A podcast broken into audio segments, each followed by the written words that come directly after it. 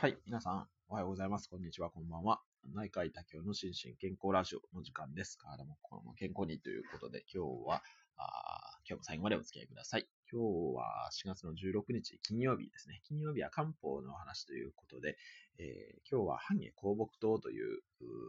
とある漢方薬のお話をしてみたいというふうに思います。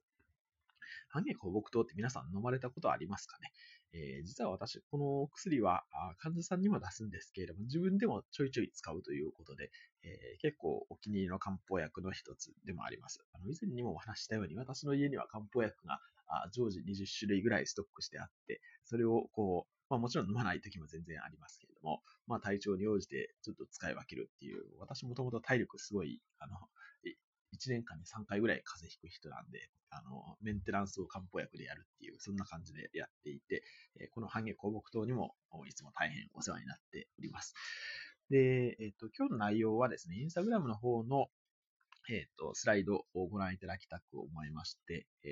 ー現段階ではインスタグラムの5番目のところにあります、シリーズ診療内科の漢方薬、う丸3っていう、こちらをご覧いただきながら聞いていただけたらなというふうに思います。で、えっ、と、まあ、香木糖はですね、えー16番っていう漢方薬の、あの、いつも言ってるように、こう、番号がついてるんですけれども、それでいくと16番っていう番号がついていて、えー添付文書上ですね、お薬のお説明書きの効能効果にはこういうふうに書いてあります。えー気分が不細で、えー咽頭、咽頭って喉のことですね。咽頭、食道部に違和感が、あ異物感があり、時に、えー動悸、めまい、大きい、吐き気ですね、などを伴う次の諸症ということで、えー具体的には不安神経症、神経性胃炎、つわり、咳、しわがれ声、えー神経性食道狭窄症、不眠症という、こんな感じで書いてあります。これが一応、まあ、添付文書上のお効能効果になるんですけれども、実際には後から、まあ、診療内科では、あの咽喉頭異常干渉ってちょっとここには書いてないですけれども、まあ、いわゆるヒステリー級っていうのに非常によく使うお薬の一つです。で、これですね、えーどういう生薬、あの、いつも言ってるように、漢方っていうのは、こう、いろんな生薬、あの、成分から成り立っているので、構成生薬を、次のスライド行っていただいて見ていただくとですね、これも結構シンプルな処方で成り立っています。で、えーと順番に半下、伏量、これ伏量と言いますけど、伏量、香木、素養、小経という、この5つの構成生薬からなる処方になっていて、で特に、えーこの半下っていうのと香木っていう、この2つが含まれているので、半下香木糖というふうに、あの非常にシンプルな名前ですよね。まあ、漢方薬って結構、お薬の名称の成り立ちも勉強すると面白いんですけれども、この半下香木糖はシンプルに半下と香木が含まれていて、半下香木糖ということになります。で、えーっと、これはですね、えっと後からも言いますけれども、気血水でいうとこの気体ですね、気の訴体というふうに書いて気体というふうに、えーあ、ちょっと失礼しました。気体というふうに、えー言いますけれども、これを解消するお薬を、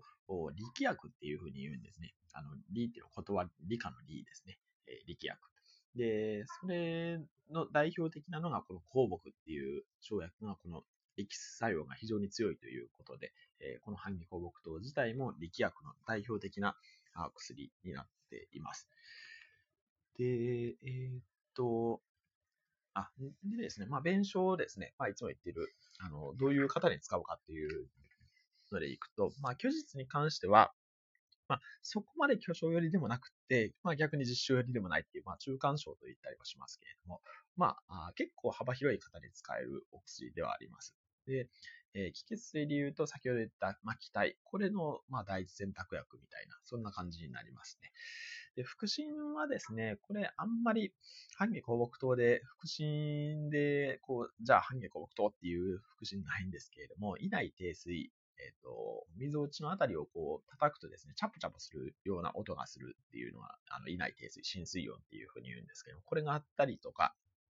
あとは、あー溝落ちのあたりのこう、つっかえ感ですね。えーこれ、進化飛行とか進化非っていうふうに言うんですけども、これがあった、まあ、これ、半下の、こう半下があるときに、その進化非、あ、逆ですね。進化非があるときに半下をがある、漢方薬を使うということになるんですけれども、そういうのをで、えー、腹診を見たりすることもあります。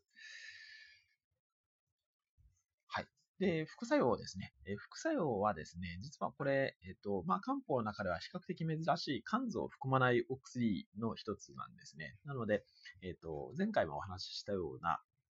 えっ、と、偽性アルロステロン症はですね、え例えば血圧高くなったりとか、あ低カリウム血症でカリウムが低くなったりとか、まあ、それに伴う、こう、筋力の低下とかっていう、そういう副作用は基本ないというふうにされていて、まあ、その代わりというか、まあ、これどのお薬でもそうですけれども、まあ、過敏症とか、肝機能異常などは一応添付文書上には述べられていたりします。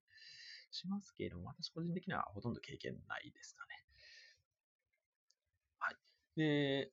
で、まあ、実際の心療内科の現場ではですね、これはもう咽喉頭異常干渉、まあ、要は喉のあたりのつっかえ感があったりとかですね、喉とか、まあ、胸の裏側がこう、なんか引っかかる感じがあるんですみたいに言われる方いらっしゃいますけれども、もうこういう方には、あまず第一選択で使用することが多いですね。で、あとは、あ私が飲むシチュエーションとかもそうなんですけれども、長く続くこう乾いたあ、えっ、ー、と、咳ですね。えー、こういう時に、えー、半下香木糖を使うこともあります。まあ、似たような処方で、爆問同糖っていうのもあるんですけれども、爆問同糖の方が、あ効くことが多いですけれども、まあ、この半下香木糖、その、特にこう感覚過敏になった咳ですね、えー、に関しては使うこともありますね。はい。で、えー、と、あ、で、咽喉頭異常干渉ですね。これは心療内科で、ま非常に多く見る心身症の一つなんですけれども、これは、あ喉の詰まり感、まあ、先ほど言ったように、こう、喉のあたりに詰まった感じがずっと続いているというような病気で、これですね、漢方医学的にも、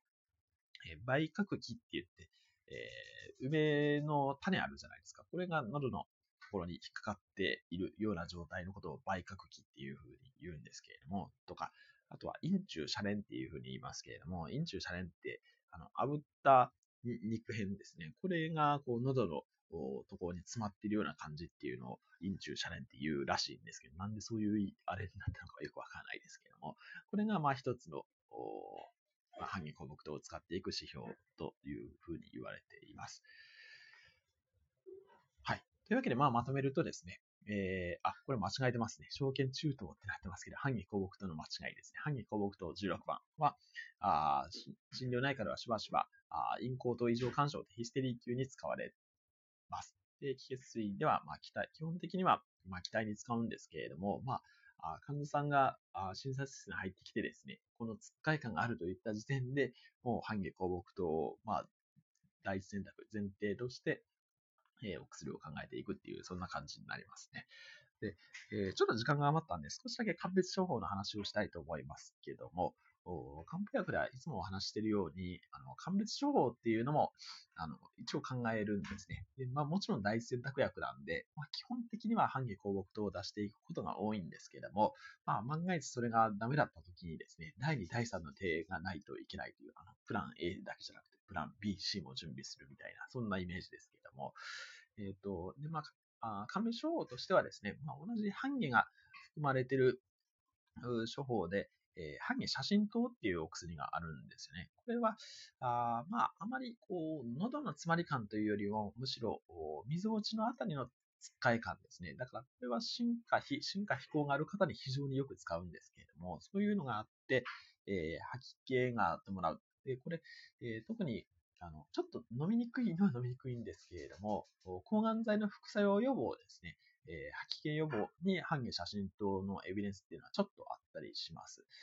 えー、こういうので使う半下写真等というお薬があったりとか、あとは代表的なところで、あの、神商用さんですね。え神商用さんっていうのは婦人科三大処方の一つですけれども、まあいろんなこう、えー、症状がある。まあそれ商用っていうのはそういう意味なんですけれども、これが、あまあ、第2、第3選択としてあるかなという、そんな感じですね。ただ、まあ、いずれにしても、インポート異常干渉には、半月項目糖をまずチョイスっていうのを覚えていただけたらいいかなというふうに思います。